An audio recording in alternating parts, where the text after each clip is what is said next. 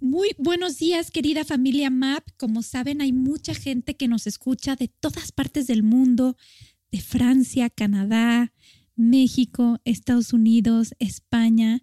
Y muchas de estas personas son familias que han dejado su país de origen o su ciudad para vivir en otro. Quiero decirte que te admiro. Muchas personas viven a estas personas como verdaderos héroes por haber logrado salirse de una realidad. Sin embargo, sé que esto conlleva un montón de experiencias que a veces es difícil de manejar. Saludos, mi querida Maca, a Lore, a Vale, a Rod, a Ale y a todas esas personas que nos están escuchando desde otro país o desde otra ciudad que no es la de su origen. Me pongo de pie y les aplaudo. Comenzamos. Bienvenidos.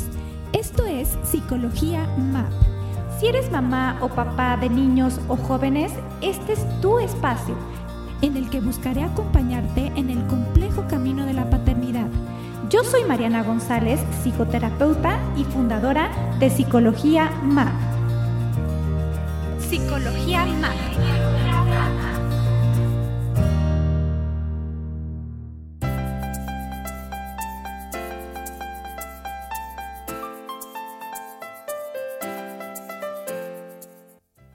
Si estás a punto de irte o te acabas de ir o ya te fuiste, intentaré darte luz para que concientices este proceso y lo vivas como es, un proceso.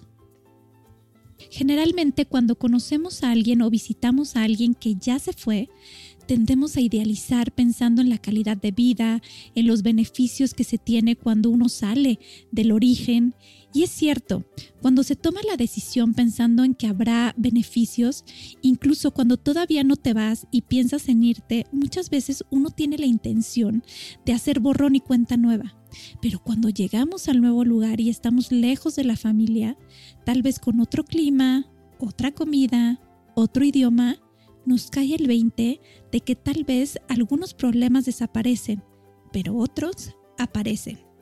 Y te tengo una noticia Así es la vida, con sube y bajas, y en China y en México, eso sí que no cambia.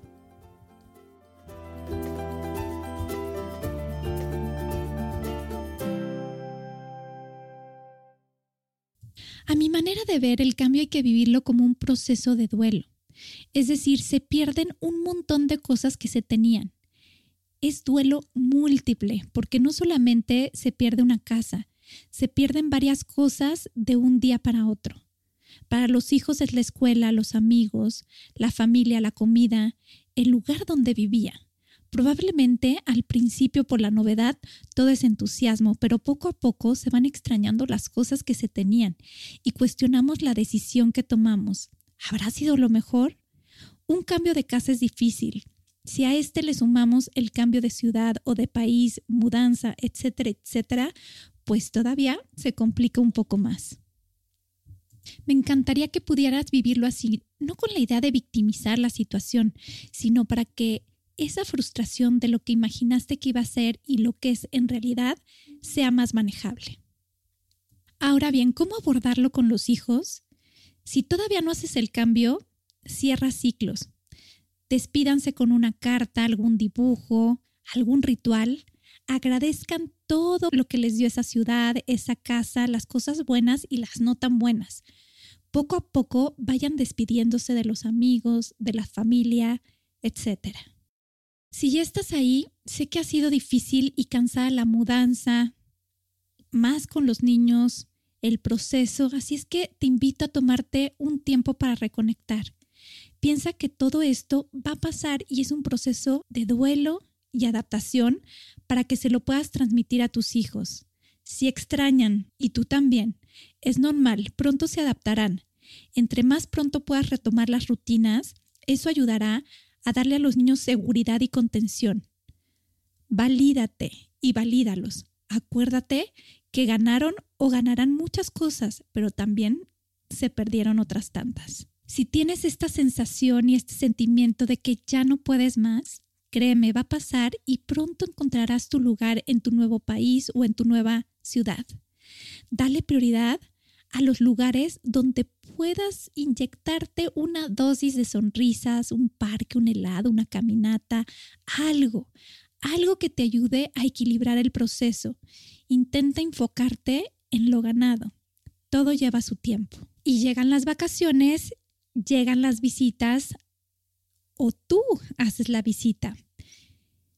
Te sugiero anticiparlo con tus hijos. Calendariza el número de días que van a estar con la familia. Explícales que son vacaciones y que es una cuestión temporal, que se va a disfrutar al máximo la experiencia. Veles anticipando cuando falten pocos días. Llora en las despedidas. Abrázalos y abrázate. Es difícil separarse de los que más quieres, pero también se gozan y se valoran como nunca esas cosas de la vida. Cuando regreses o vayas, intenta incorporarte lo antes posible a la rutina. Cuando se encuentren con sus amigos, la escuela y demás, todo esto pasará.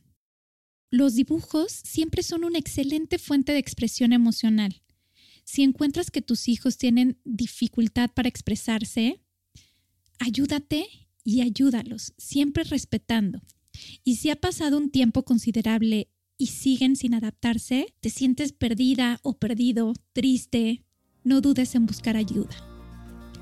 Yo soy Mariana González, estuviste escuchando Psicología MAP. Como todos los jueves, nos escuchamos. Hasta la próxima.